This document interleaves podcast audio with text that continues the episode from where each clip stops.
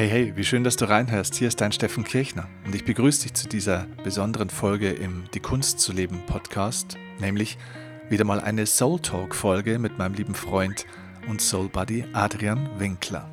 Ja, und wir haben dieses Mal über ein Thema gesprochen, das ganz viele Menschen tatsächlich betrifft, und zwar das Thema Angst vorm großen Erfolg wir glauben ja oft, wir haben nur Angst vorm Verlieren und Angst vor der Niederlage, Angst vor der Enttäuschung. Und natürlich haben wir auch davor bestimmt ab und zu mal Angst, aber ganz viele Menschen haben tatsächlich auch Angst vorm Erfolg.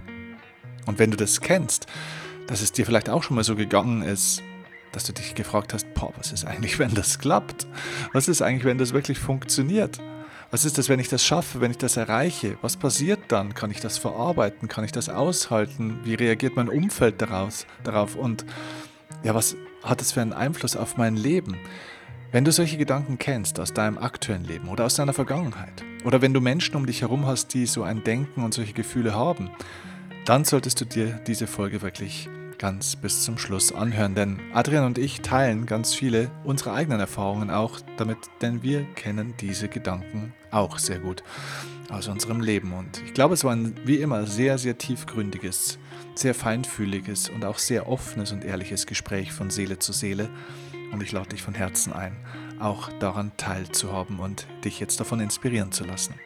Deswegen viel Spaß mit diesem Soul Talk und ja, ich freue mich, wenn du mir dein Feedback zu dieser Folge, wenn sie dir gefallen, wenn sie dich inspiriert hat, gibst.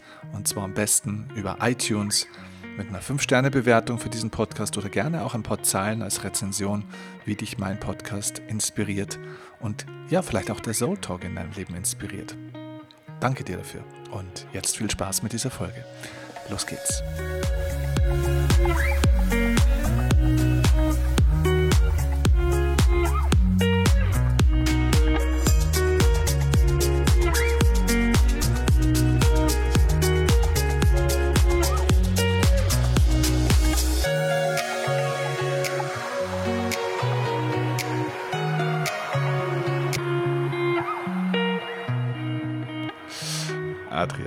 Erreiche ich dich heute und was machst du eigentlich gerade? Naja, so was ich jetzt gerade mache, ist relativ offensichtlich. Ja. nee, ich bin zu Hause. Zu Hause in München und zwar noch gar nicht so richtig lange. Ja. Ich war jetzt am Wochenende bei meiner wundervollen ja, Ausstattermarke Bleed. Die ah, hatten geil. ein Sommerfest. Cool. Und vielleicht ganz kurz vorab mhm. eine Geschichte, ja, ich, die, ich, erlebt habe. Ich war gestern noch wandern im Fichtelgebirge. Mhm. Ganz alleine bin ich da hochgestapft, Wetter war mega.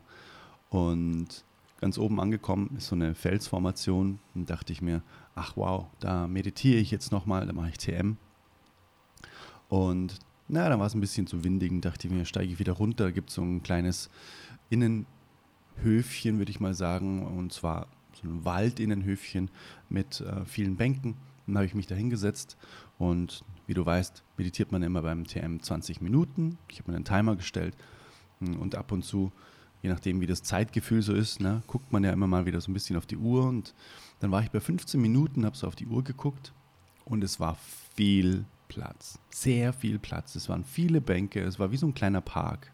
Mhm. Und plötzlich aus dem Nichts spüre ich einfach eine andere Schulter an meiner Schulter. Einfach jemand, der sich neben mich, und zwar nicht irgendwie, der sich irgendwie neben mich, sondern unmittelbar neben mich gesetzt hat, also nahezu auf mich sozusagen. Oh Gott. Und ich so, okay, äh, bin ich mal ganz kurz noch in der Meditation geblieben, habe das Mantra ganz kurz nochmal wiederholt und dann dachte ich mir, naja, also das schaue ich mir jetzt doch noch ganz kurz mal an und habe die Augen aufgemacht. Und dann saß da ein Mann, der ein bisschen älter war als wir, mit so einer, mit so einer dicken Hornbrille und mit, ich weiß gar nicht, wie man es mittlerweile korrekt sagt, also mit einer Behinderung sagt man, glaube ich, nicht mehr, ich weiß gar nicht mit was, mit einer körperlichen Einschränkung, glaube ich, sagt man. Mhm. Ähm, und der hat mich dann einfach angestrahlt. Der hat nichts zu mir gesagt. Der war einfach neben mir gesessen, hat dann den Arm um mich gelegt und hat die ganze Zeit mein Knie gestreichelt. Und dann dachte ich mir, okay, ich lasse das jetzt so. Das ist irgendwie so ein Magic Moment und ich bleibe jetzt in, trotzdem in der Meditation. Und der hat es durchgezogen. Der hat mich dann einfach die restlichen fünf Minuten begleitet, bis dann seine Mama kam. Die war so 75 mit ihren Stöcken. Ach, hier bist du. Ich habe dich schon überall gesucht. Ja, du bist so schnell, hat, hat sie dann mit dem Sohn gesprochen. Mhm. Und wir waren da so auf der Parkbank gesessen, er den Arm um mich. Süß. Wie ob wir uns schon Jahre kennen. Mhm. Und dann habe ich mich ein bisschen mit der Mutter unterhalten und dann sind die von dann gezogen und ich bin da gesessen und habe mir gedacht, was war das jetzt? Mhm. Das war richtig krass. Mhm. Krass, ja. Ja, die meisten Leute wären bestimmt aufgesprungen und äh, so hätten sofort einen Abstand gesucht. Ne? Also ich weiß ja gar nicht, was ich krasser finde. Also auf der einen Seite mal die, die, die Geste von mhm. diesem Mann.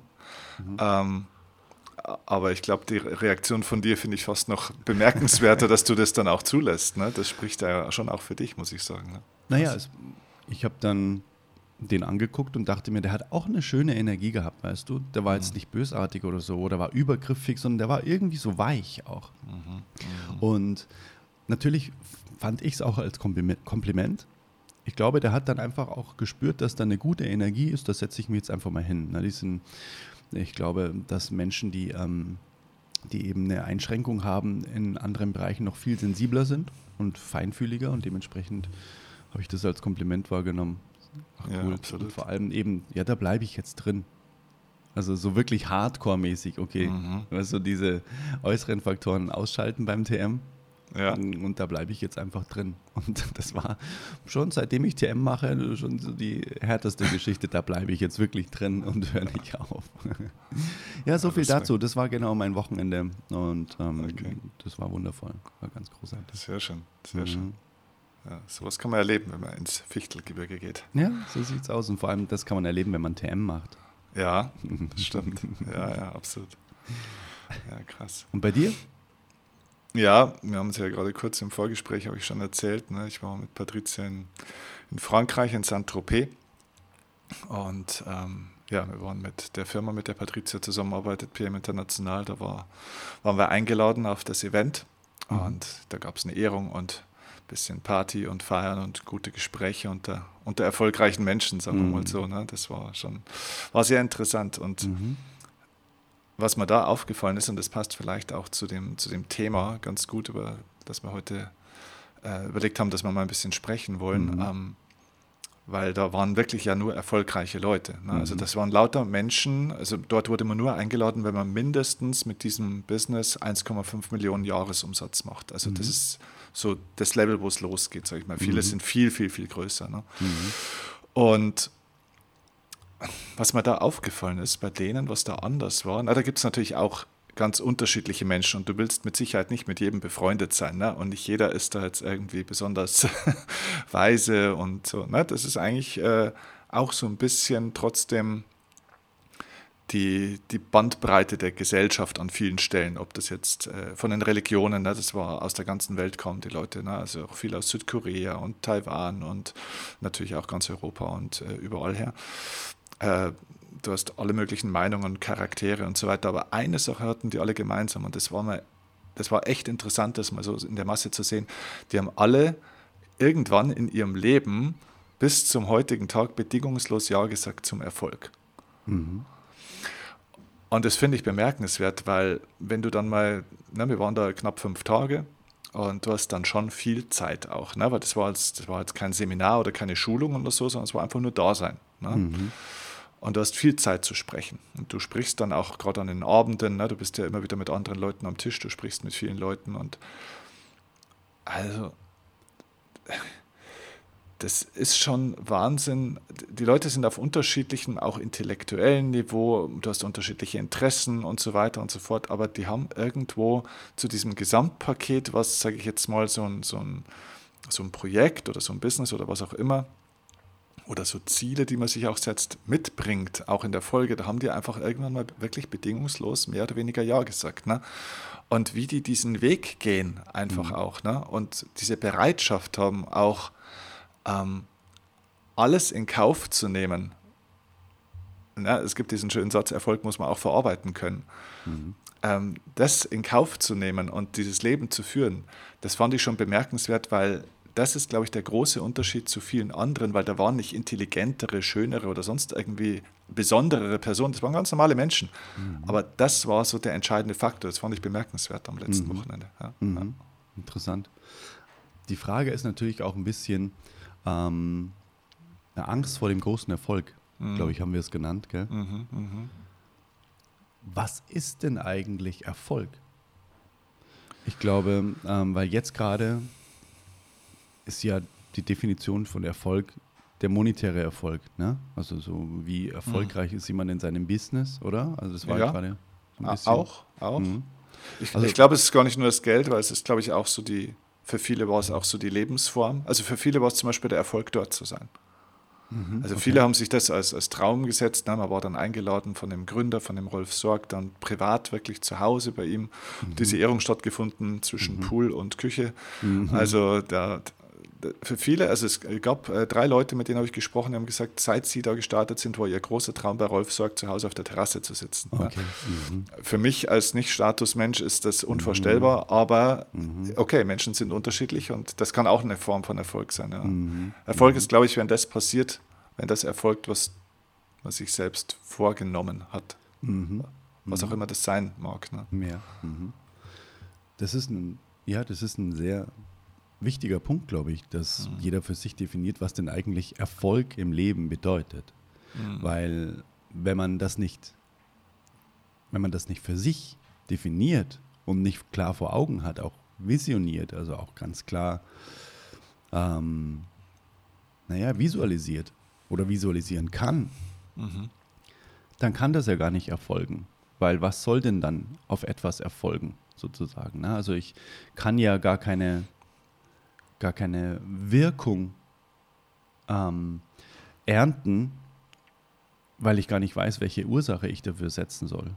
Also ich, das ist ja, das ist wie, ähm, ich kann ja auch gar keinen Film raussuchen, wenn ich gar nicht weiß, was ich schauen will, ne? so nach dem Motto. Mhm. Also wenn ich, oder wenn ich äh, keinen Fernseher habe sozusagen. Ne? Irgendwie brauchen, braucht man ja auch die Voraussetzungen dafür oder vielmehr braucht man eben die Träume dafür. Ne? Der, ähm, der Walt Disney, hat mal gesagt, if you can dream it, you can do it.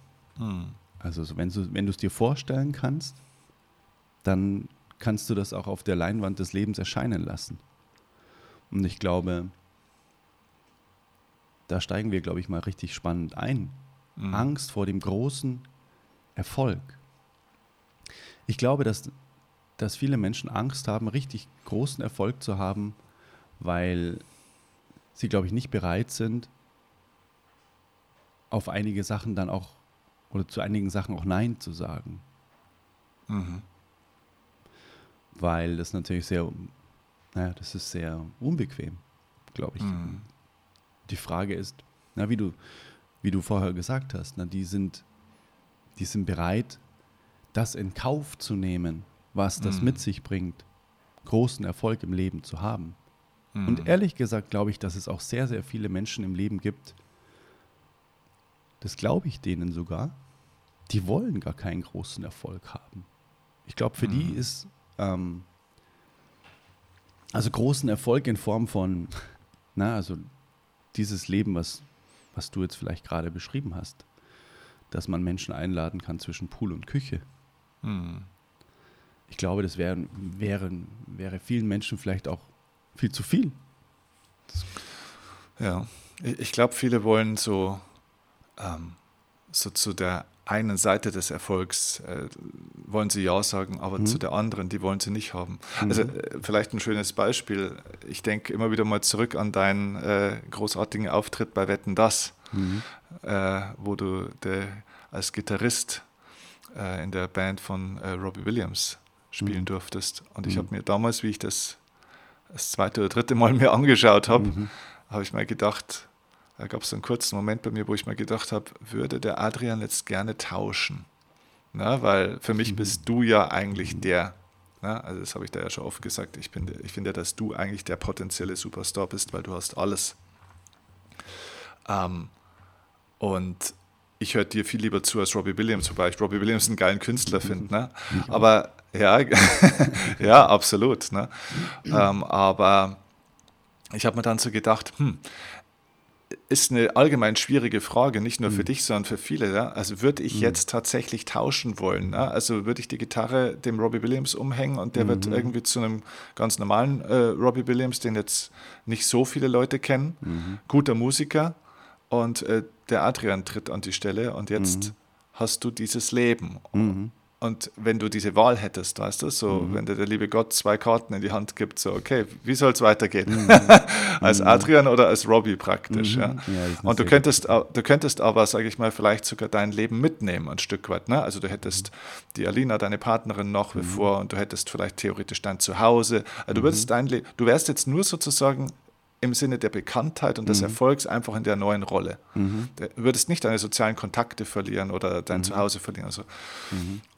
Und da- das ist schon, also wir sagen nur zum Erfolg ja. Ja, genau. Nicht, nicht zum ganzen Leben, sondern nur zum Erfolg. Aber es hätte natürlich eine Auswirkung auf dein Leben. Weil wenn du irgendwie plötzlich im, den Terminkalender danach hast und Ja. die, die, die Nachfrage hast und 40.000 Nachrichten pro Tag hast und äh, ja, jeden Monat wahrscheinlich aufs Konto 20 Millionen oder 50 Millionen draufkommen, es macht ja was mit einem. Ne? Ja, ja, voll. Man kann sich ja gegen Erfolg auch gar nicht so wehren Mhm. an der Stelle. Also äh, gegen den Erfolg schon, aber gegen die Auswirkungen des Erfolgs kann man sich nicht so wehren. Na? Absolut. Also ich habe das ja auch schon mal erzählt, dass ich den da getroffen habe und der wirklich mit zwei Bodyguards einfach auf die Toilette ging. Mhm. Will man das? Genau. Will man, okay, ich muss gerade auf die Toilette, ja, wo sind die beiden Jungs? Ah, ah, hier, ja, ich musste jetzt mal ganz kurz davor. Ist das cool? Oder hat das so viele andere Vorteile, dass das easy in Kauf zu nehmen ist? Lustigerweise habe ich erst mich mit jemandem unterhalten, weil ich hier in München den Ehemann oder den ehemaligen Mann von Veronika Ferres getroffen habe. Mhm. Der hat hier lustigerweise äh, in München ein Grundstück gekauft, ein relativ großes Grundstück, ähm, wo er so Permakultur und so weiter jetzt ähm, da hochziehen möchte und so ähm, kleine gemütliche äh, Retreats und Events und so weiter. Das ist sehr, sehr, sehr, sehr schön. Ich habe mir das angeschaut mit einem Freund zusammen und der hat mir dann erzählt, also nicht der Mann, sondern der Freund hat mir dann erzählt, dass die Veronika Ferres mal gesagt hat, wenn ich es mir jetzt noch mal aussuchen könnte, wäre ich auf gar keinen Fall bekannt und berühmt. Mhm. Weil das macht einfach keinen Spaß. Ich glaube ja das nicht. Ich hätte, das, also ich hätte ihr ins Gesicht gesagt, du lügst, weil sie kann jeden Moment entscheiden, dass sie da rausgeht. Das ist nicht morgens Leben anders, aber in einem Jahr wäre das Leben anders. Mhm.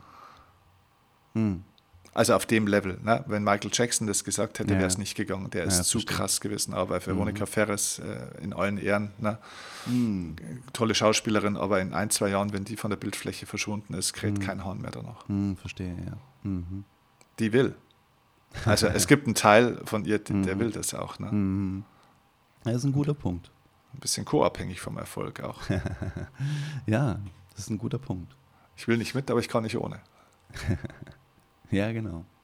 Aber ich denke mal, wir beide sind auch erfolgreiche Menschen, aber Mhm. wir können ja immer noch zum Einkaufen gehen. Ne? Deswegen Ja. glaube ich, dass Erfolg nicht daran geknüpft ist, dass dich die ganze Welt kennt. Ja.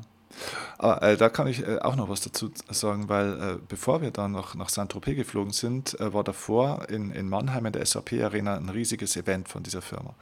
Und es waren mit so einer Nebenhalle waren 20.000 Leute dort. Und da waren sehr viele auch aus dem Ausland, die mich jetzt nicht kannten. Oder viele davon kannten mich nicht, aber die deutschsprachigen, und das waren schon mehr als die Hälfte, sage ich jetzt mal, ähm, kannten mich, weil die mich Anfang des Jahres bei einem sehr, sehr großen Event direkt daneben auch gesehen hatten.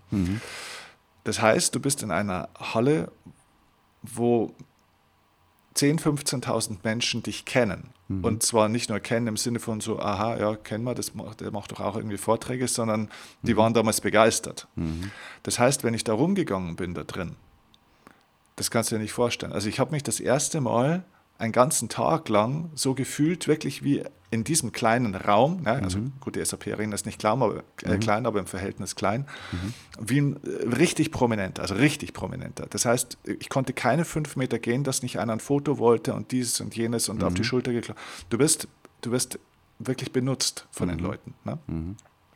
Mhm. Und jetzt äh, komme ich zu der, zu der Frage, und das finde ich den spannenden Punkt, weil du auch vorhin das mit den Bodyguards von Robbie Williams gesagt hast. Ne? Also so zu der Frage, will ich das eigentlich? Mir ist in dem Moment bewusst geworden, weil ich bin, wie du weißt, ein zurückgezogener Naturmensch. Ich bin gerne für mich allein. Dort hast du natürlich das krasse Gegenteil, den totalen Kontrast. Jetzt kann ich mir auch die Frage stellen, will ich das? Ich stelle mal eine andere Frage. Habe ich überhaupt diese Wahl, wenn ich meiner Bestimmung folgen will? Mhm, Genau. Mhm. Weil um Robbie Williams zu sein und meiner Bestimmung zu folgen und die ganze Welt mit Musik zu beschenken und Leben zu verändern, dadurch, was er ja auch tut. Ja. Ähm, und ich auf meine Art und du auf deine Art, ist natürlich ein gewisser Preis zu bezahlen. Und jetzt kann ich natürlich sagen, nee, ich will das gar nicht. Das heißt, ich trete ab sofort nicht mehr auf. Mhm. Dann habe ich definitiv meine Ruhe und ich kann in Zukunft durch jede Arena, durch jede Stadt gehen und werde nicht mehr angesprochen. Mhm. Nur, was ist denn der Preis auf der anderen Seite? Also weißt du, ich, ich habe für mich irgendwie so in, in dieser Halle ist mir nochmal bewusst geworden, es geht nicht darum, will ich den Preis bezahlen, sondern die Frage ist, welchen Preis bezahle ich? Zu welchem Preis, den ich bezahle, sage ich ja. Entweder zu dem Preis, dass ich meine Lebensaufgabe nicht vollständig oder gar nicht lebe, Mhm. Oder den Preis, dass ich sie lebe, aber dann natürlich einen gewissen äh, Auftrag halt auch Ja, ja. dahinter sozusagen. ne? Ja, ja, äh, man kann nicht sagen, äh, ich möchte so vielen Menschen wie möglich Freude mit dem bereiten, was ich tue. Und dann tut man das und dann sagt man, ja, aber das ist mir jetzt zu viel, ne? weil ähm, die Menschen mir zeigen, wie gut sie das finden, was ich mache. Ne? Das will ich dann nicht. Also es ist ein sehr spannender Punkt. Ja. Da, ich glaube, dass es dann einfach darum geht, das auch in Dankbarkeit anzunehmen. Weil es gibt ja, das hast du bestimmt auch schon mal ähm, festgestellt, es gibt ja so Weltstars im Sport, Musik und alle gehen sehr, sehr unterschiedlich mit solchen Öffentlichkeitsarbeitsgeschichten um. Und wenn man zum Beispiel Roger Federer anschaut, der ja quasi einfach, ich meine, der war letztens irgendwie bei irgendeinem Basketball-NBA-Spiel und so weiter, da wurde er sogar eingeblendet oben im Würfel und alle haben applaudiert. Ne? Das heißt quasi, der ist einfach ein weltweit bekannter Sportler, egal in welcher Sportart, und egal wo der sitzt, der wird einfach, ah, guck mal, Roger Federer ist da. Und bei dem beobachte ich, weil ich den einfach so einen wundervollen Menschen finde, der ist so achtsam, wie ich finde. Mhm. Bei dem beobachte ich bei jedem Foto, das der macht, und der macht viele Fotos, Mhm.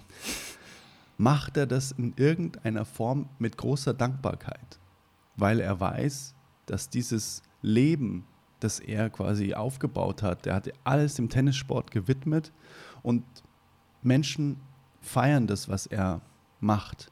Da, er weiß genau, jedes einzelne Foto ist quasi ein Dankeschön, das er macht an die Menschen, die es ermöglicht haben, dass er überhaupt so erfolgreich werden konnte, weil die ihn unterstützt haben, weil die Fans von ihm geworden sind, weil die Zeugs von ihm gekauft haben, weil die Tickets gekauft haben, um ihn zu sehen und so weiter. Und ich habe das Gefühl, dass der eine Haltung gefunden hat, ohne diese Menschen, die mit mir Fotos machen wollen, wäre ich nicht der, der ich jetzt bin und würde auch nicht das Leben führen, den, das ich führe. Hingegen zu, man schlägt irgendwie die Leute um, die von einem irgendwas wollen. Ne? Also es gibt ja alles, so die gan- ganze Bandbreite. Mhm. Und ich glaube, das ist, wie du sagst, eine Wahl, wie man dann damit umgeht, wie man auf die Dinge sieht. Ne? Wenn du dann da durchgehst, durch die SAP-Arena, ähm, kann ich mir vorstellen, gehst du auch mit einer gehörigen Portion Dankbarkeit dadurch, dass, das, dass du das jetzt erleben darfst. Ne? Weil, alle Fälle. weil eben das nicht jeden Tag dann so ist. Das geht ja nicht morgen und übermorgen und über übermorgen und so weiter und die Leute folgen dir bis in dein Wohnzimmer, ne? sondern das ist halt jetzt ein Moment. Und wenn das so ein abgeschlossener Energieball ist, dann kann man das, glaube ich, auch gut sein lassen einfach. Genau, und ich glaube, Roger Federer zum Beispiel ist auch wirklich gut darin, dann auch trotz allem Grenzen zu definieren. Also auch bei dem gibt es irgendwann mal dann den Punkt, wo er dann auch weitergeht und wo er das 138. Autogramm dann nicht mehr gibt, weil jetzt einfach sein Zeitkontingent oder seine äh, Energie irgendwo auch mal erschöpft ist sozusagen. Und ich glaube, das ist auch so ein Punkt, was vielen Menschen äh, dann vielleicht schwerfällt beim Erfolg, dass der Erfolg natürlich eine gewisse Aufmerksamkeit und ein gewisses Momentum auch reinbringt. Und jetzt muss ich abgrenzen sozusagen und dieses Grenzen setzen nach außen, dass ich auch mal Nein sagen muss, dass mhm. bestimmte Dinge nicht gehen, dass ich gar nicht äh, dass ich gar nicht umhin kann, auch Menschen in ihren Erwartungen, die diese Menschen haben, zu enttäuschen. Mhm. Das fällt vielen so schwer und sie geben mhm. sich entweder ganz oder gar nicht. Mhm. Und dieses sich ganz geben ist ja auch eine Form von Selbstaufgabe. Und ich glaube, mhm. das ist auch so eine große Angst vom Erfolg, dass die Leute natürlich das Gefühl haben, irgendwo so, boah, dieser Erfolg hat das Potenzial, mich aufzufressen und zwar mhm. mit allem. Ja. Mhm. Und das war auch echt interessant. Ähm, da auch in Saint-Tropez, wo wir waren, wir waren ja wie gesagt bei diesem Gründer, bei dem Rolf Sorg, und der hatte so eine Kette. Und in diese, an dieser Kette, da, da, da, da war so ein Anhänger, ein großer dran, so versilbert. Ich weiß gar nicht, ob es Silber war, aber es sah versilbert aus oder Silber aus. Ich bin jetzt kein, bin jetzt kein Autokenner oder sowas, ich konnte das nicht identifizieren, was das war. Und er hat dann die Geschichte dazu erzählt. Und er hat erzählt, also er war ursprünglich ja ein Kfz-Mechaniker tatsächlich, er hat Kfz-Mechaniker gelernt und hat dann nach seiner Arbeit immer, nach der normalen Arbeit, hat er abends dann immer noch die Autos von seinen Freunden repariert, gegen Geld natürlich. Und er brauchte dazu irgendeinen Platz. Und äh, er kommt aus super einfachen Verhältnissen, er hatte keinen Platz, die hatten keine Halle oder Garage oder sowas. Ne? Und dann hat er den Carport von seinem Opa zur Verfügung gestellt bekommen. Na, und Carport, wie wir wissen, ist äh, tendenziell offen. Äh, das heißt, da hat er äh, zwölf Monate im Jahr nachts noch Autos repariert, um sich ein Geld dazu zu verdienen. Mhm. Wenn es halt Winter wurde, dann wurde es halt saukalt. Und äh, nach einer Stunde oder zwei konnte er seine Finger kaum mehr berühren, was für ein Kfz-Mechaniker, der mit Schraubschlüssel und was weiß ich allem auch teilweise feinmotorisch unterwegs sein muss, ist schwierig. Dann hat er sich äh, irgendwie so eine, so eine Metalltonne genommen und hat da Holz reingeschmissen, hat das angezündet, also wirklich so ganz klassisch, wirklich so die Hände da am Feuer gewärmt. Mhm. Und das ist das, wo der herkommt. Ne? Heute ist der Milliardär und hat ein Milliardenunternehmen, eines der größten Unternehmen der Welt in diesem mhm. Bereich. Ne? Und er hat dann, als er dann irgendwo im Vertrieb unterwegs war, hat er gesagt, er hat irgendwann, nachdem er sehr erfolgreich war, er hat das vergessen, wo er herkam. Mhm. Und er hat sich irgendwann verhalten wie ein Arschloch. Also mhm. ich zitiere. Ne? Mhm. Äh, und dann kam sein damaliger, äh, ich weiß nicht, ob das sein Mentor oder sein Chef oder irgendjemand war, also irgendeiner, der übergestellt war sozusagen, hat gesagt, Rolf, pass mal auf, ähm, du hast dich von den Leuten entfernt. Ja? Du hörst auf, das zu tun, was die Leute tun. Ja? Äh, du hörst auf, die Leute ernst zu nehmen und auf die Leute zuzugehen und so weiter. Äh, und dann hat ihm seine Frau damals eine Zündkerze ich glaube eben versilbert oder so. Mhm. Und das ist dieser Anhänger. Das mhm. heißt, er trägt jetzt diese äh, versilberte oder wie auch immer, mhm. was auch immer gefasste Zündkerze als mhm. Anhänger, um nicht zu vergessen, wo er herkommt. Das ist mhm. genau der Aspekt, weil der hat ja, sage ich mal, dieses prominenten Thema nochmal auf einem ganz anderen Level, weil wenn der durchgeht, ich habe das ja gesehen, Hinz und Kunz kommt zu dem, ja, jeder kleine Hausmann und jede kleine Hausfrau, die halt diese Produkte nimmt und da glücklich ist damit, die kommt zum, zum Mega-CEO und der schützt sich nicht, der hat keine Bodyguards, der ist für alle 20.000 Leute theoretisch ansprechbar dort. Mhm. Und die Leute gehen und die nehmen sich auch ganz viel von dem. Ne? Mhm. Und, und der ist freundlich zu jedem. Und das ist echt krass. Und trotzdem muss der Grenzen setzen. Ne? Mhm. Und so diesen Balanceakt zu finden, so ich bin offen für die Leute, aber ich schütze mich selbst. Mhm ist, glaube ich, so ein ganz großes Persönlichkeitsentwicklungsthema. Mm, voll. Kennst du das von dir, dass du mal Momente im Leben gehabt hast, wo du gemerkt hast, du hast jetzt Angst vor dem noch größeren Schritt, noch größeren Level, ähm, vielleicht auch unternehmerisch, oh, jetzt muss ich dann vielleicht noch mehr Leute einstellen, das wird, wird alles noch größer, ähm, um erf noch erfolgreicher zu werden. Also der Klassiker, ähm, diese Geschichte, äh, wo der eine Fischer in seiner mhm. Nussschale am Hafen sitzt ne, und einfach so gemütlich vor sich hin angelt, irgendwie so gemütlich noch eine Pfeife raucht und im Sonnenuntergang sitzt. Und dann kommt einer, ja, sag mal, fischt der immer nur zwei Fische am Abend, das gibt's ja nicht, ne? Du musst es viel größer machen. Du brauchst Flotten und du brauchst Mitarbeiter und so weiter sodass sich dann der Kreis am Ende eh geschlossen hätte. So, ja, warum, warum brauche ich das denn eigentlich alles, diese ganzen vielen Boote und Angestellte und Firmen und ähm, dann die Automatisierung von den Fischen und so weiter, warum brauche ich das dann? ja, um dass du dir das leisten kannst, dass du dann am Ende einfach quasi mit einem kleinen Boot am Hafen sitzt und ähm, wieder im Sonnenuntergang fischst. Nach dem Wann immer du willst, ja. ja. Genau. Und das ist so manchmal vielleicht auch so ein, naja, vielleicht auch so ein Gedanke, ne? Mhm. Ja, also kenne ich, kenne ich definitiv. Also Angst vor dem Erfolg ist was, was ich gut kenne. Mhm. Das erste Mal bewusst wahrgenommen habe ich das ähm, auf dem Tennisplatz. Mhm. War in der Jugend noch, habe ich gegen jemanden gespielt, der im Kader war, also im, im, im Bayern-Kader. Also gehörte damals zu, der gehörte zu den besten Spielern Bayerns und ich nicht. Mhm. und ich habe gegen den gespielt, weiß ich noch, Passau, niederbayerische Meisterschaften. Mhm. Und ich führe im ersten Satz 5-2 und das ging total easy.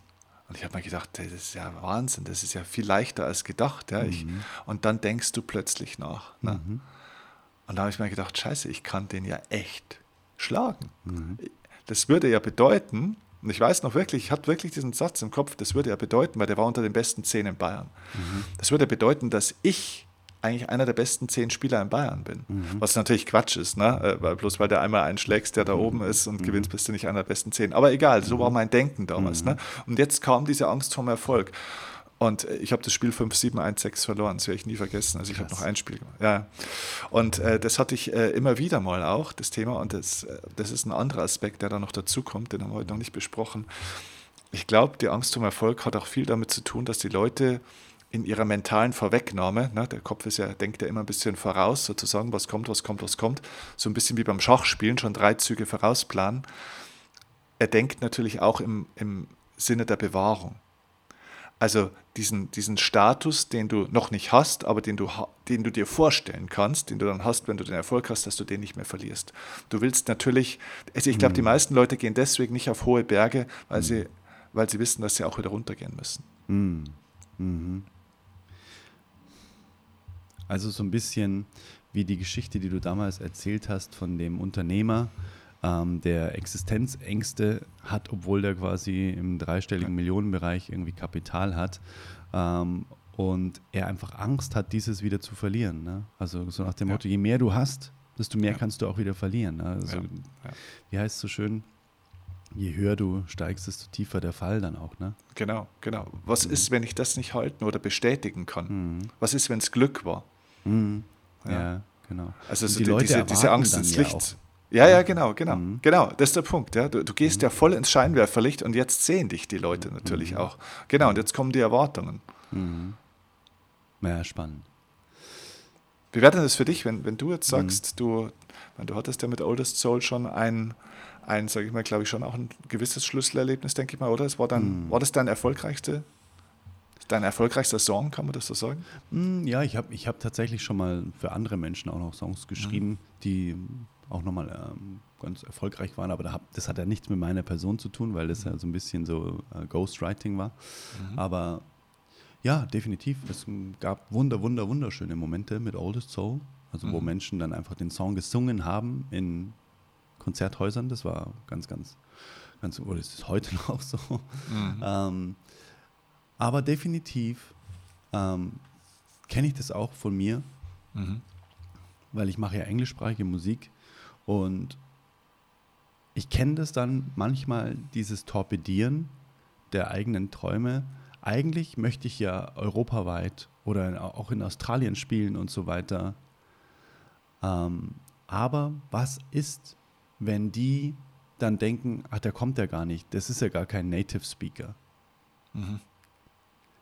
Und ich habe da ganz lange mit mir gerungen, weil irgendwann hat ein Freund zu mir gesagt, hä? Ja, aber ich, also, du, du tust ja nicht so, als ob du einer wärst. Das checken die ja schon und das, das nehmen die schon als so wahr, wie du halt einfach bist, ne? Ich glaube, dass du da viel mehr dir einen Kopf drum machst, als die Menschen, die es dann hören. Ne? Wenn ein Australier deinen Song hört, der denkt sich jetzt nicht, ah, das ist aber jetzt kein Australier, sondern der denkt sich halt, ah ja, cool, ein Dude, der einfach englischsprachige Musik macht, keine Ahnung, wo der herkommt, ne, ist ja egal. mhm. Und deswegen glaube ich, dass man sich selbst einfach da riesengroße Steine in den Weg legt, die man wirklich auch nur selbst sieht, vielleicht am Ende, diese Steine. Mhm. Mhm. Ne, für die anderen ist das unsichtbar. Hä, mach doch einfach, ist doch super, ist doch easy. Ne? Und man selbst, na nee, aber was ist, wenn der und die und äh, wenn, wenn das dann so ist und ne, es lacht jemand, so nach dem Motto, ne, was ist, wenn ich auf die mhm. Bühne, gehe, Bühne gehe und es lacht jemand? so diese, mhm. Deswegen gehe ich dann erst lieber gar nicht. Mhm. So, ich glaube, diese Zukunftsszenarien zu malen, die dann höchstwahrscheinlich gar nicht auftauchen und eben dieses, bevor das und das und das, was ich denke, das passieren könnte, passiert, mache ich es lieber gar nicht. Ich glaube, das ist die wahre Angst vorm Erfolg, nämlich dieses ausgegrenzt werden und ja, das hat, glaube ich, auch sehr viel dann auch mit Selbstwert zu tun. Das m, hm, gar nicht so richtig greifen zu können, mhm. ähm, wie wertvoll das ist, was man selbst macht und versucht das Ganze ähm, sich zu verargumentieren, dass es ja viel besser ist, das nicht zu tun. Mhm. Das ist, glaube ich, die Angst, die jetzt ich so kenne. Und wie, wie wäre das für dich, wenn du jetzt sagst, weil bei einem Musiker, sage ich mal, ist es ja so auch so schön plakativ, ne, mit mhm. den Konzerthallen.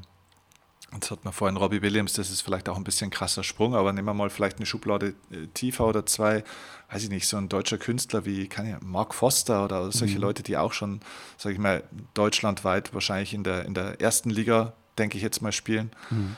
Ähm, der hat jetzt vielleicht nicht ein Stadion mit 60.000 oder so, aber der ich weiß nicht, du bist da fitter, aber ich sage jetzt mal, mhm. eine Arena mit fünf oder mit äh, 8000 Leuten kriegt der mhm. problemlos äh, voll wahrscheinlich in Serie. Ne? Ja. So, mhm. äh, wenn du jetzt sagst, okay, angenommen, du würdest, hättest jetzt morgen die geniale Idee und du hast ein, zwei, drei Songs und, und die gehen mega durch die Decke und so weiter mhm. und du hast, sage ich jetzt mal, in einem halben Jahr das Leben von Mark Foster. Mhm was macht denn das mit dir? Also wäre das ein Gedanke, der dich anzieht oder abstößt oder beides oder wie wäre das für dich? Das ist was, was ich definitiv visualisiere. Ah, okay. Immer noch, jeden Tag. Mhm. So dieses, dieses Gefühl, das kommt jeden Tag in meinem Kopf vor. Man steht mit der Band backstage und man hört draußen die Leute und man schnallt sich die Gitarre um. Man weiß genau, man hat ein Konzertprogramm. Jetzt im Rucksack, was die Leute einfach komplett flashen wird, wo die Leute eine richtig geile Zeit haben, wo die Leute einfach dann leuchtend rausgehen und sich denken, das war einfach so gut, dass ich diesen Abend heute erlebt habe. Ähm, nicht nur Musik, sondern auch Impulse, Inspirationen, einfach ein modernes Konzerterlebnis mit allem drum und dran, mit Witz, mit Tiefgang, mhm. mit Musik, mit Energie, mit Gefühl. Und das habe ich immer, jeden Tag vor Augen. Und ich höre das auch, ich sehe das auch, wie es dann ist, wenn, mhm. dann, wenn dann die Halle dunkel wird und die Menschen sich freuen auf das Konzert, was jetzt passiert und man mit der Band dann im Dunkeln auf die Bühne geht und so. Und du hattest ja auch schon ein paar Referenzerlebnisse, oder? Was war denn dein größter Auftritt, wo du mal spielen durftest live? Live, was dürfte das gewesen sein? Ich habe schon einige Vorgruppen äh, Erlebnisse gehabt. Ich habe mhm. mal vor Raymond Vorgruppe gespielt. Das war mhm. sehr, sehr geil. Das hat Spaß gemacht. Ähm, lustigerweise habe ich mal äh, vor, vor Münchner Freiheit habe ich mal Vorgruppe gespielt. Das war auch sehr geil. Da war auch ein komplettes Zelt mit 4.000, 5.000 Leuten voll. Okay. Das war auch sehr, sehr cool. Das hat echt Spaß gemacht. Ähm, dann habe ich Vorgruppe vor Gentleman mal gespielt. Vor Sascha habe ich mal Vorgruppe Ach. gespielt. Das war auch spannend. Ähm, und war das, das war dann so, wie du es dir visualisiert hast? Also passt die Vorstellung zu dem, was du da erfahren hast? Ähm, also was natürlich, was natürlich passt, ist, wenn man auf der Bühne steht und spielt und die Leute sieht, ja. Aber man weiß natürlich ganz klar, da ist man dann reflektiert genug, die sind ja nicht wegen mir da. Ne? Also das mhm. ist auch klar. Mhm. Und ja. das ist natürlich nochmal der entscheidende Unterschied. Verstehe. Verstehe. Also die haben jetzt nicht alle Tickets gekauft, weil auf dem Plakat stand Adrian Winkler ähm, Love Summer Tour. Ja, ja, ja, genau. Ja, aber es ist ja trotzdem interessant, dass ich, sage ich mal, ähm, die große Bühne auch genießen kann. Ne? Es gibt ja auch durchaus Leute, die, sage ich mal, auf die große Bühne kommen, jetzt nicht nur äh, wirklich auf eine Bühne wie du und ich, sondern vielleicht auch jetzt unternehmerisch oder in einem anderen Bereich und feststellen so, oh, okay, nee, tatsächlich, das ist jetzt auf einem Level, da fühle ich mich gar nicht mehr so wohl. Ne? Also ich glaube, es hat ja auch, Erfolg hat ja auch viel damit zu tun, dass man so seine Größe findet, auch mhm. irgendwo, ne? wo, man, mhm. wo man sich wohlfühlt, wo man auch zu Hause ist. Nicht jeder muss in die Olympiahalle vor 50.000 Leute und so mhm. weiter. Ne? Mhm. Aber, aber wenn du dann so eine Erfahrung hattest, war das dann so, dass du diese große Bühne auch genießen konntest? Oder mhm. hat dich das eher, oder war die noch zu klein? Sagst du, könnte auch noch mal das Doppelte sein? Also tatsächlich ja. Also, äh, also ich habe mir gedacht, ja, das, das darf schon auch nochmal alles eine Nummer größer sein. Aha. Einfach so, ich, ich merke, ich fühle mich da mega zu Hause. Mhm. Viel Platz zu haben, mit den Menschen zu sprechen von Herz zu Herz. Ich merke da jetzt auch keine, ich merke da zum Beispiel jetzt keine Einschüchterung, dass ich mir denke, wow, das, das wird mir jetzt echt über den Kopf wachsen, sondern eher so, ja, bring it on, gib's mir. Also ich, mhm. Das möchte ich, das stehe ich auch, da bin ich bereit dafür, auf jeden Fall. Mhm. Doch, schon. Aber, aber, ich könnte mir schon vorstellen, das hätte bei dir, glaube ich, schon auch einen krassen Impact ins Leben, ne? weil du bist ja auch so ein, mhm. so, so, ein bisschen auch wie ich, glaube ich, so jemand, der dann auch mal so ein bisschen spontan einfach auch mal Dinge mhm. tun will und es einfach auch mal passieren lässt und mhm. halt dann auch mal zwei Tage spontan in die Natur geht, ohne dass das jetzt alles geplant war oder mhm. sonst irgendwas. Und das ist ja dann, sage ich mal, wenn, wenn man so eine Welle lostritt, mhm. schon schwieriger. Ich möchte nicht sagen, dass es unmöglich ist, aber es ist wahrscheinlich schon schwieriger, oder? Naja, ohne Frage. Ich habe mir das natürlich auch durchgedacht. Für mich wäre das ganz klar immer so ein abgeschlossener Energieblock im Jahr. Mhm. Also da gibt es halt dann, keine Ahnung, drei Monate, wo man dann wirklich durchzieht, wo man dann einfach Konzerte spielt, europaweit, wie weit sich das auch immer dann ausdehnen mag, mit Day-Offs dazwischen, wo man dann auch mal relaxen kann, tun kann, was man will und reisen natürlich klar. Äh, aber dann gibt es natürlich auch dann neun Monate, wo nichts ist, wo man in die Kreativität geht, wo man wieder neue Songs schafft, wo man ein neues Tourprogramm erarbeitet, wo man einfach genau an dem arbeitet, was, was, was dann so letztendlich der Ursprung von allem ist, nämlich neue Musik. Mhm.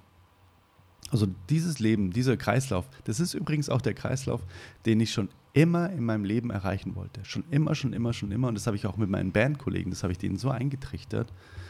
Dieses Songs schreiben, Songs produzieren, Songs werden bekannt, Songs gehen auf Tour, Pause. Mhm. Songs schreiben, Songs produzieren, Songs gehen auf Tour, Pause. Mhm das ist so der Kreislauf. Das ist einfach, ähm, das ist schon das, quasi die absolute Champions League ähm, des Musikerseins. Mhm. Wenn man sich aussuchen kann, ne?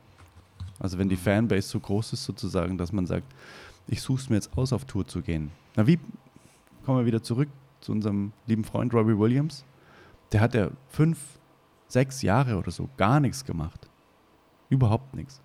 Mhm. Aber er kann sich entscheiden, weil da draußen die Leute quasi tagtäglich warten, bis er quasi wieder den Anknopf drückt, dass er jetzt wieder Bock hat. Ne? Und das ist halt einfach so krass, dass er. Hört man den Rasenmäher eigentlich jetzt gerade sehr laut? Nee. Okay. Ich höre nichts. Sehr gut. ähm, man sieht direkt vom Fenster gibt es hier so eine Rasenmäheraktion. Ähm, der hat einfach diesen magischen Knopf zu Hause. An, mhm. aus. Das heißt, ich will jetzt auf Tour gehen und dann sind halt irgendwie europaweit die, ähm, sind halt einfach die Stadien ausverkauft. Mhm. Und dann sagt er, nee, ich will jetzt nicht mehr. Und dann sitzt er halt zu Hause wieder in seinem wahrscheinlich zugegebenermaßen sehr, sehr großen Haus. Ja. Und ist da halt einfach nur so, ne, für sich. Ja, genau, genau. Aber Robbie Williams ist wahrscheinlich einer von zehn Leuten in der, in der Welt, mhm. die das wahrscheinlich so können, ne? Ja, genau. Das ist der Punkt. Genau, der, der kann sich aussuchen, ja. wann die Leute strömen und wann die Leute zu Hause bleiben, weil er, weil er nicht will. Und, und wenn du jetzt diesen Traum ja auch hast und schon lange hast und den visualisierst und schon erste Referenzerlebnisse hattest und du ja eigentlich auch auf dem Weg bist zu dem mhm. Ganzen, ne? ich meine, es wird ja auch immer größer und immer erfolgreicher und so weiter. Mhm. Wenn du da jetzt so hinspürst, ähm, gibt es da zu diesem ganz großen Bild, das du hast, gibt es da irgendwo in dir noch einen Widerstand?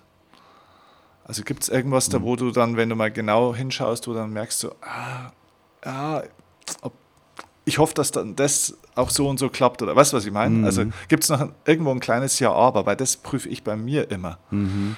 Habe ich noch irgendwo ein, Ja, aber? Hm. Also spontan durch das, dass ich mich ja jeden Tag so viel damit beschäftige und das Mhm. jeden Tag so vor Augen habe, fällt mir jetzt gerade kein ganz großes Ja, aber ein, muss ich Mhm. echt sagen. So, na, nee, also das wäre schon cool, aber eigentlich fällt mir jetzt da keines ein, muss ich ganz echt sagen. Mhm. Was, wann fällt dir ein Ja, aber ein? Ja, also bei mir gibt es schon ein Ja, aber, muss Mhm. ich schon sagen. Ne? Und äh, mit dem kämpfe ich auch manchmal ganz schön, so ein Mhm. bisschen. Ne?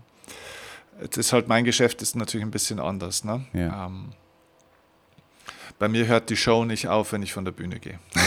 Mhm. Weil mein, meine Bühne ist das Leben, sozusagen. Mhm. Ne? Und klar gibt es Seminare, die haben einen, einen Anfang und ein Ende und so weiter, aber die Leute sind natürlich praktisch immer im Konzert, wenn du so Mhm. willst, ja? weil das Leben ja einfach weitergeht. Und Mhm. das heißt, es ist 24-7 Anfragen, Nachrichten, Wünsche, Bedürfnisse, Energien. Und ich kann das halt auch spüren. Ne? Mhm. Und gerade die Tage nach einem Seminar sind teilweise intensiver als die Tage beim Seminar, weil da natürlich eine gewisse Welle dann auch stattfindet. Und man hat natürlich auch äh, ja, einen Stein ins Wasser geworfen bei den Mhm. Leuten. So. Und das fordert einen schon auch sehr. Und ich habe natürlich auch in einer gewissen Art und Weise spüre ich eine Verantwortung für die Leute auch. Mhm. Ne? Also jetzt natürlich bin ich nicht verantwortlich für den Erfolg der Leute und für das Glück der Leute und so. Mhm. Schon, jeder ist schon seines eigenen Glückes Schmied, wie man so schön sagt, aber Mhm. trotzdem habe ich eine Verantwortung, die ich wahrnehme für die Leute. Und Mhm. ich habe schon dieses Jahr aber immer so, nicht in der, nicht in der Form will ich das, weil ich will das, ähm, sondern in der Form kann ich das. Also schaffen wir das, diese Verantwortung auch zu tragen, ne? dem gerecht zu werden, auch dem, was wir da äh, äh, erzeugen, sozusagen, Mhm. so nach dem Motto, die Geister, die ich rief. Mhm. Ja, habe ich die Kraft, die Energie, auch mein Team, habe ich die richtigen Leute, können die Leute das, äh, wollen die Leute das, sind die Leute auch bereit, so viel zu geben oder genug zu geben, dass es möglich wird. So, Also da gibt es so viele Mhm. Fragen, ne, äh, Mhm. wo man natürlich keine Antwort weiß jetzt in dem Moment, da wo du dann auch immer wieder ein Stück weit ins Vertrauen gehen darfst und so weiter. Ne? Also da wo Mhm. dein Ego und, und dein Verstand, äh, auch der, der innere Sorgenanteil natürlich sich schon meldet, für den ich auch ehrlich gesagt dankbar bin, weil stell dir mal vor, das hätte man nicht. Ja, genau. Dann ist es einem auf gut Deutsch gesagt egal, was mit den Leuten Mhm. passiert. Aber das ist so mein Ja, aber, ne? Mhm. wo ich immer, ich möchte nicht sagen, dass ich wie früher die Handbremse drin habe, aber ich habe die Hand an der Handbremse. Mhm. Mhm. Das merke ich schon. Und das ist schon, das ist gut, weil das gibt mir auch ein gewisses Maß an ähm, Kontrolle und Verantwortungsbewusstsein. Ich fühle mich da irgendwo ganz wohl damit. Auf der anderen Seite ist es ganz schön anstrengend. Mhm. Wenn du es dir jetzt aussuchen könntest, was würdest du dir wünschen, dass ein bisschen weniger wäre? Also wenn du so quasi so wie so ein Mischpult hättest, ne? Also ja, das ziehe ich ein bisschen weiter runter. Mhm. Was aber nicht geht, weil es quasi im Gesamtpaket einfach immer mit einhergeht. Ja, also bislang würde ich jetzt tatsächlich gar nichts runterziehen, jetzt aktuell. Aktuell ist es wirklich genauso, wie ich es mir auch wünsche, aber perspektivisch jetzt, wenn ich Mhm. drüber nachdenke, wenn ich jetzt mal zwei, drei Jahre weiterschaue, wo, wo ich stehen werde, dann ist die Frage natürlich, habe ich immer noch diesen Raum für mich, diesen Mhm. privaten Raum, auch die Zurückgezogenheit, die Anonymität und so Mhm. weiter. Ne? Mhm. weil es gibt ja den einen oder anderen Kollegen, national wie vor allem international, die, sage ich jetzt mal, da eben auch nochmal, jetzt vielleicht nicht wie Robbie Williams, aber die da auf einer höheren Stufe sind. Da glaube ich schon, dass dieser Raum extrem klein wird. Ne? Und da fühlst du dich dann so ein bisschen wie der Eisbär auf der Scholle. Mhm. Die Scholle schmilzt so ein Mhm. bisschen ne? und dein Bewegungsraum wird kleiner. Mm, Ja, das ist so ein bisschen ähm, das, wo ich sage, okay, wenn man das in Zukunft sicherstellen kann, und deswegen bin ich auch, ich bin sehr hart in meiner Zeit zum Beispiel. Ne? Also auch Patricia kann dann Liedchen singen, kannst du Mhm. hier mal noch und da bräuchte ich dich noch für einen Call und kannst du da mal helfen und so. Mhm. Aber nicht nur sie, ne? sondern viele Leute brauchen natürlich auch oder wollen nach meiner, fragen nach meiner Zeit, sagen wir es mal so. Mhm. Und das ist was, das habe ich auch von vielen erfolgreichen Menschen gelernt, sehr oft Nein zu sagen. Also ich habe festgestellt, erfolgreiche Leute sagen zu 90 Prozent Nein. Mhm. Und das ist die Herausforderung. Ja. Sehr spannend.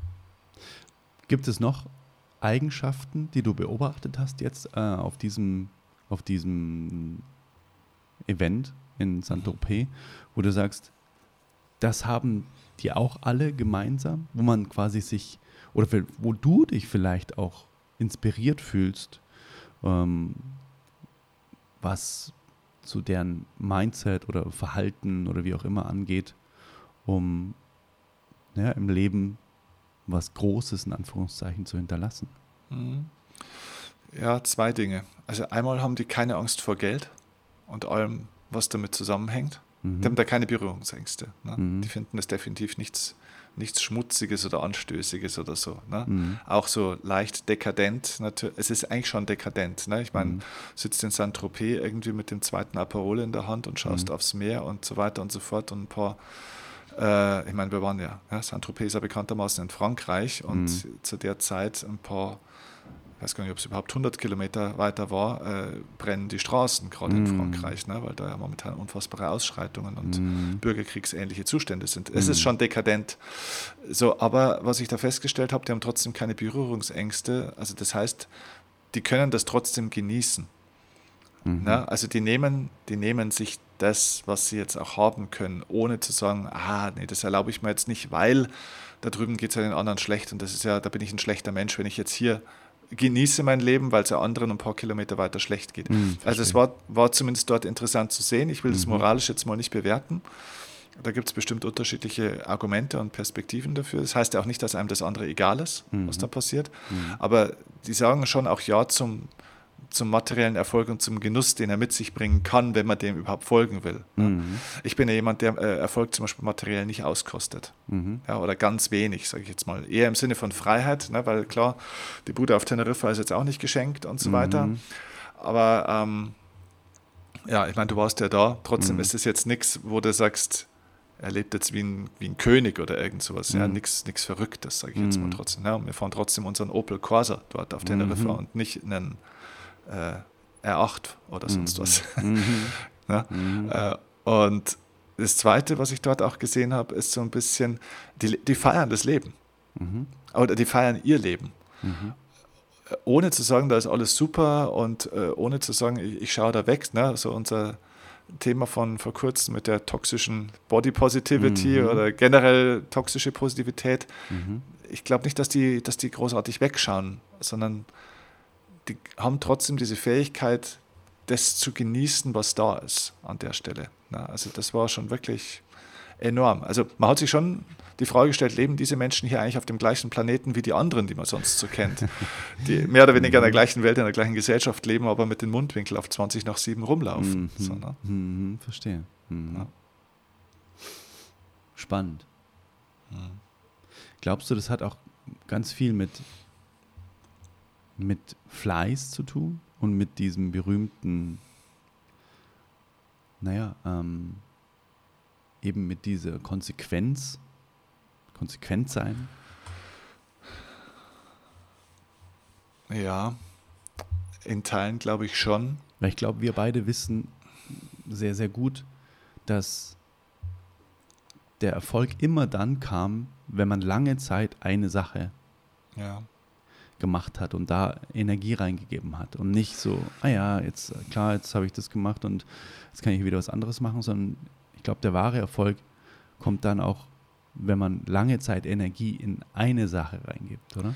Genau, genau. Ich bin mit diesem Fleißwort manchmal so ein bisschen auf Kriegsfuß, weil mhm. das so, mhm. so schwer belegt ist irgendwo. Das hat so ein Schuldings irgendwie, ja, ja, wo man genau. die Fleißbildchen früher gekriegt ja, hat und so genau. weiter. Ein Äh, genau. Mhm. Ähm, ich mag lieber so Kontinuität. Ja, genau. Kontinuität und Routine einfach. Und ja, das haben die natürlich schon an vielen Stellen. Mhm. Und äh, ich glaube, das ist was, was befreit. Mhm. Also ich glaube, diese Form von Disziplin in Anführungszeichen befreit. Mhm. Scheinbar könnte man sagen, es ist ja eigentlich genau das Gegenteil, ne? aber es schränkt dich ja ein. Ne? Jetzt mhm. musst du jeden Tag mehr oder weniger das und das machen und kannst ja mhm. nichts anderes machen.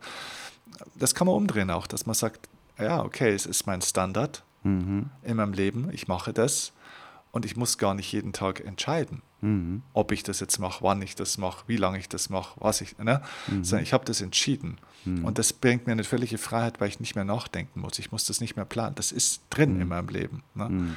Und es gibt eine gewisse Freiheit einfach auch für den Rest sozusagen. Ne? Mhm, verstehe. Weil ich mein, mein Leben etwas gewidmet habe an der Stelle oder zumindest einen Teil meines Lebens. Und das macht schon frei, das befreit diese Menschen auch ein Stück weit. Übrigens dann auch die Kontrasterfahrung, dass sie das in diesen Tagen dann tatsächlich halt auch nicht machen. Mhm. Mhm. Ja. Yin und Yang. So, ja. Ne? Mhm. ja, ja, genau, genau. So dieses, ähm, dieser Satz von der Alina, der ist immer so, so kraftvoll. High Performance needs High Regeneration. Mhm.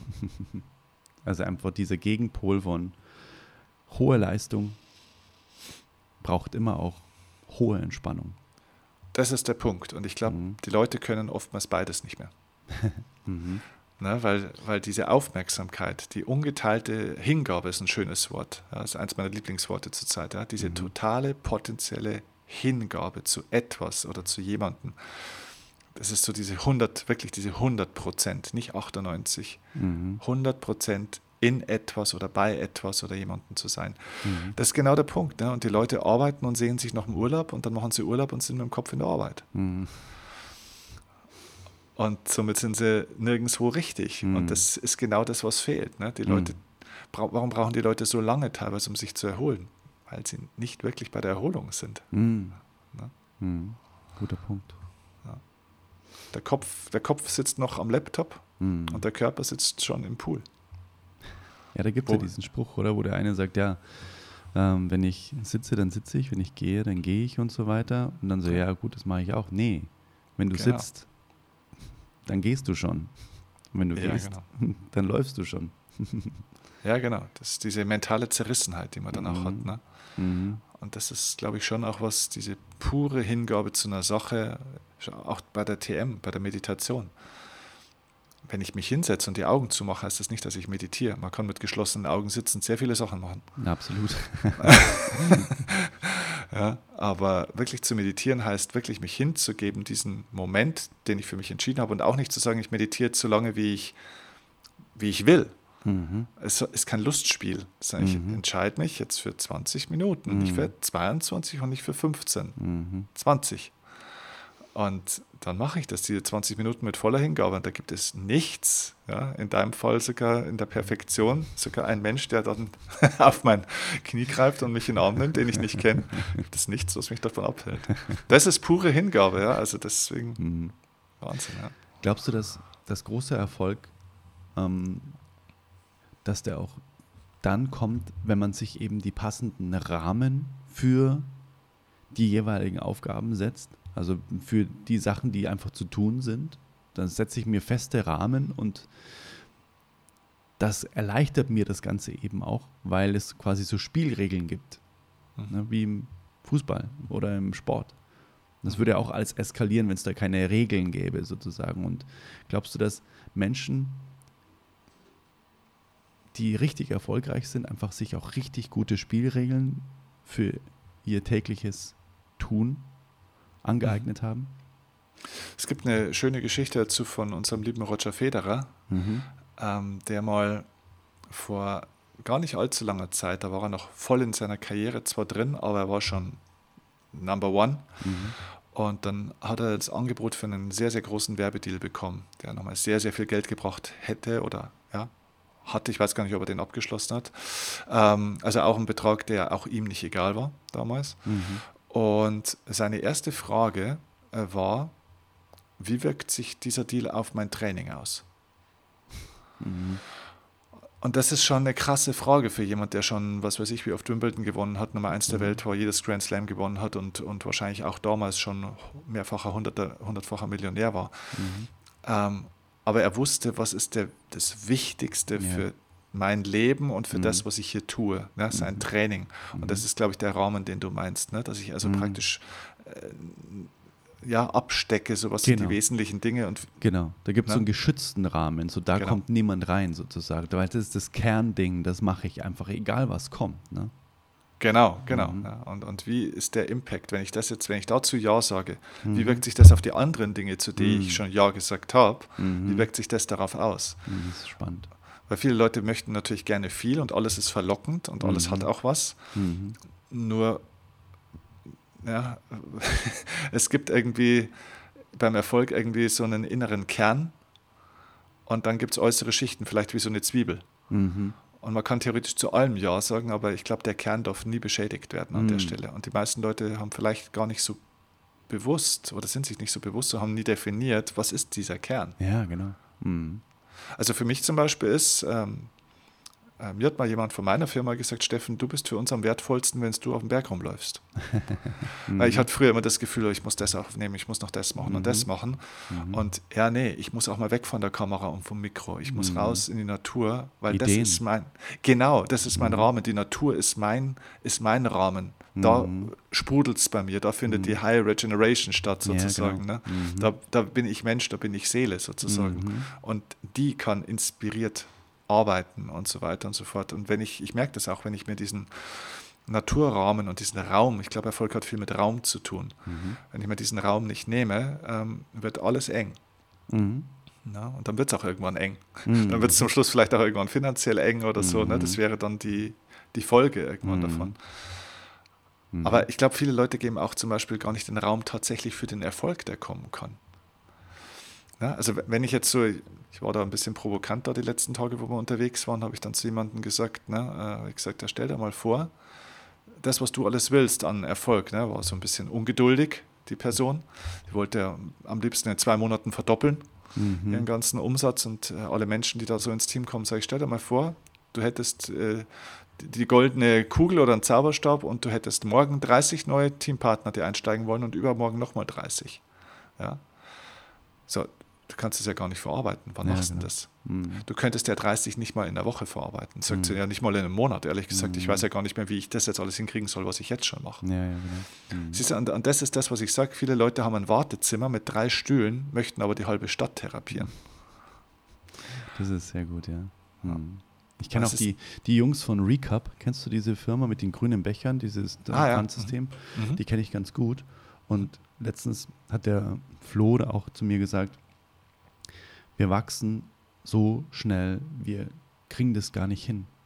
Das heißt, wir müssten so viele Leute einstellen, aber die Firmenstruktur gibt es gar nicht her, sozusagen. Und wir wissen gar nicht, wie wir das jetzt alles machen sollen. Ja. Und ich glaube, das ist wirklich auch ein sehr wichtiger Punkt äh, in Sachen Weg zum großen Erfolg, dass man selbst bereit ist für den großen Erfolg als Mensch, dass man Genau. mental dafür bereit ist, dass man schon so ist Genau, als Charakter, als hätte man diesen großen Erfolg schon. genau. Inner, innerlich vorauswachsen. Ja, genau, ganz genau, ja, genau. Ja. Schon reinwachsen in diesen Erfolg, bevor er da ist. Ja. Geld heißt immer erst Millionär sein, dann einer werden. Ja, genau. Mhm. Also vom, vom Denken, vom Fühlen, von den Gewohnheiten Ja. äh, und so weiter und so fort. Dann kann sich auch zeigen. Beim Ja. Unternehmen auch wichtig. Ne? Mhm. Erstmal in den Strukturen wachsen und vorbereitet sein auf den Erfolg. Ja, genau. Mhm. Das ist wahrscheinlich auch eine der großen Ängste vor Erfolg für viele Leute, weil sie vielleicht auf einer unterbewussten Ebene eben wissen, "Ah, ich bin noch gar nicht ready, wenn das Ja. jetzt kommt, das überfordert mich an der Stelle. Ne? Ich bin ja so schon fast überfordert mit meinem. Leben. Stell dir mal vor, ich hätte auch noch Erfolg. ja, Ja, ja, das, das trifft es, glaube ich, echt sehr, sehr gut. Das trifft es Mhm. auch gut. Ehrlich gesagt glaube ich auch, dass das der Grund ist, warum das bei mir alles länger dauert, wie jetzt bei einem Teenie-Star oder sowas. Ich weiß, Mhm. dass das kommt, da bin ich mir ganz sicher, aber ich bin mir auch dessen bewusst, dass ich erstmal jetzt auch so werden durfte, wie ich jetzt bin, um dass das kommen darf, dass es Platz hat. Das ist wie so, wie wenn du, ähm, wie wenn du ein Baby bekommst und hast quasi alles schon vorbereitet, dass das kommen kann und bist nicht überrascht, so, oh Gott, wo soll denn das wohnen? Äh, Ich weiß gar nicht, wo ich das hin tun soll, wo soll denn das Ja. schlafen, sondern nee, nee, das war, ist hier alles schon ready, ne? das kann jetzt ruhig kommen. So. ja, ja, genau, genau. Den Erfolg einladen sozusagen. Ja, damit, genau, ja. genau, so nach dem, hey, ich wäre jetzt soweit, let's go. Ich glaube, Adrian, das ist wahrscheinlich auch das, das Kernthema, worum es beim Erfolg eigentlich geht, weil Erfolg an sich ist ja kein Wert. Erfolg ist kein Selbstzweck. Hm, genau. Ne? Hm. Sondern es, der Erfolg bringt er etwas mit sich und das ist diese Selbstentwicklung an der Stelle. Und ich kann Voll. halt diesen Weg eben gehen, dass ich mich selbst entwickle und somit den Erfolg einlade. Das Mhm. ist dann der Selbstentwicklungs- und Erkenntnisweg. Oder der Erfolg kommt, weil ich ihn erzwinge Mhm. oder weil er halt einfach kommt. Mhm. Äh, und dann muss ich mich hinterher entwickeln sozusagen. Genau. Das geht auch, ist Mhm. aber halt meistens mit Schmerz und mit Stress und mit Druck verbunden. Ja, voll. Und führt Mhm. manchmal auch dazu, dass die Leute eben sich nicht entwickeln können oder wollen und dann den Erfolg wieder entweder Mhm. zurückweisen oder loslassen oder er bricht zusammen einfach. Mhm. Ne? Mhm. Ja. Spannend. Ja, ja, Ich denke, da waren viele Impulse dabei. denke ich auch. Ich glaube Für- auch für viele uns alle. Impulse, wollte ich gerade sagen. auch Impulse, wo wir drüber nachdenken können, jetzt im Ja. Nachhinein nochmal. Ja, absolut. Sehr spannend. Wenn wir den Leuten jetzt einen, einen letzten Gedanken mitgeben wollen, was Mhm. wäre der Gedanke aus unserem Gespräch? Bist du vorbereitet für den Erfolg, den du dir selbst erzählst, den du gerne hättest? Ganz genau. Das ist so ein bisschen wie in der Partnerschaft. Ne? Wenn die Menschen sich immer beschweren, dass sie quasi nie den richtigen Partner finden. Mhm. Und in dem Fall wäre er quasi der Erfolg, den man gerne hätte, der Partner im Leben auch. Also jetzt mal metaphorisch gesprochen. Ne? Aber bist du denn der Traumpartner für jemand anderen? Mhm. Das ist, glaube ich, Genau. die Frage, wenn man sagt, der Erfolg bleibt bei mir immer aus. Ja, Mhm. bist du denn auch der richtige Mensch, der diesen Erfolg denn jetzt gerade haben kann? Genau. Oder fehlt da noch was? Würde der Erfolg auch zu dir wollen? Genau. Oder willst nur du den Erfolg? genau, richtig, ja, genau. Mhm. Genau. Ist der Erfolg der richtige Partner an deiner Seite, würde der sich auch wohlfühlen?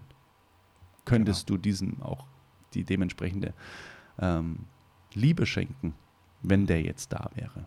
Ja, und auch eben diesen Raum. Ne? Hast du ein Zimmer für den? Das Bild von dem Ja, Kind genau. ist, ist ein schönes Bild, das du Ja. hattest. Ja. Genau. Hat das einen eigenen Raum? Ja. Genau. Mhm. Cool. War ein geiles Gespräch wieder Voll. mit dir. War mir eine große Freude und ich freue mich auf den nächsten. Freue ich mich auch drauf. Wir sind ja jetzt quasi regelmäßiger, ne? Ja, ja, genau. Es geht ja schon in zwei Wochen wieder weiter. Richtig. Da freue ich mich drauf. Juhu. Cool. Bis dann, mein. Bis dann.